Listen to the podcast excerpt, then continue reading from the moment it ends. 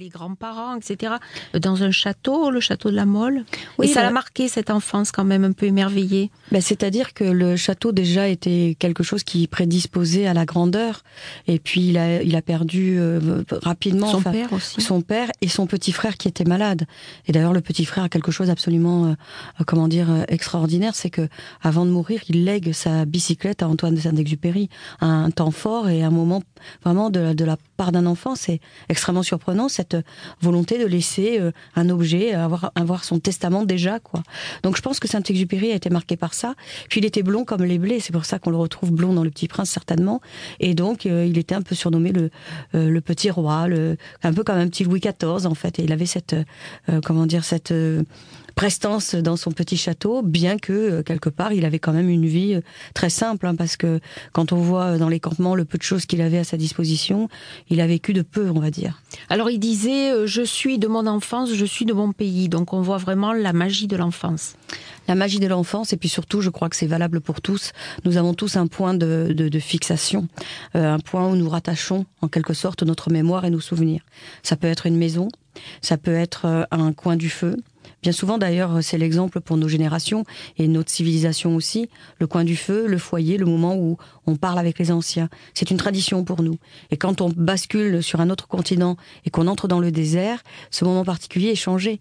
Il est changé pour plusieurs raisons. C'est que c'est le puits, le lieu de ralliement. Et quand on entend grincer la, la poulie euh, d'un puits, euh, ça y est, on se remémore tous les puits de notre enfance. Voilà ce que dit Saint-Exupéry. Donc c'est beau, cet attachement, euh, on va dire, à quelque chose, une part de notre enfance, comme un peu la Madeleine de Proust. Mais là, c'est des lieux. Et est-ce qu'on peut, dire peut-être que le choix de piloter, c'est peut-être pour triompher des sommets et le, le père est devenu montagne mythique? Je pense pas Triompher de la mort? Je pense pas que Saint-Exupéry ait été quelqu'un de, de, perturbé au sens, euh, comment dire, euh, euh, euh, psychologique tel qu'on l'entend aujourd'hui, presque freudien, je dirais. Je crois qu'au contraire, c'est quelqu'un qui a pris conscience très tôt de, de la valeur de l'homme, du métier d'homme. Il, il, utilisait ce terme-là dans Terre des Hommes. C'est-à-dire que pour lui, pouvoir permettre d'un continent à un, autre de faire passer des courriers. Alors il y a les courriers de l'improbable, bien sûr, les factures, les lettres de rupture, enfin des choses abominables. Et puis il y a les messages d'amour, d'affection, donc d'un peuple à un autre, d'un continent à un autre. C'était ça sa grande aventure.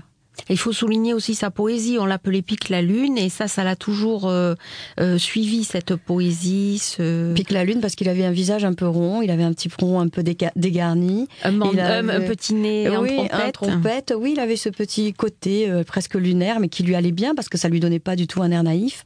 Et puis c'est surtout... Ses dessins étaient naïfs, donc il a dessiné très tôt. Il a fait un peu les beaux arts aussi. Oui, mais c'est surtout sa grande sa grande vocation. Mm. Au départ, il voulait dessiner, et puis d'ailleurs le Petit Prince le relate très bien. les grandes personnes ont estimé que c'était pas sérieux. Et donc, il s'est mis à étudier, notamment la géographie, et puis ensuite tout ce qui concerne bien sûr, bien sûr l'aviation. On sait aussi qu'il a créé un moteur d'avion.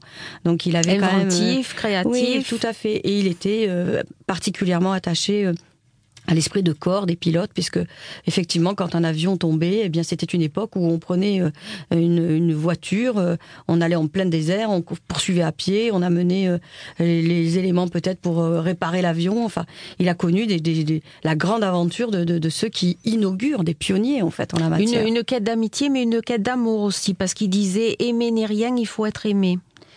Je crois que la grandeur des humanistes, elle est là. C'est passionné. Il faut une métaphysique du cœur, c'est-à-dire qu'il faut que le cœur se raccroche à quelque chose. D'où vient l'empathie, la générosité?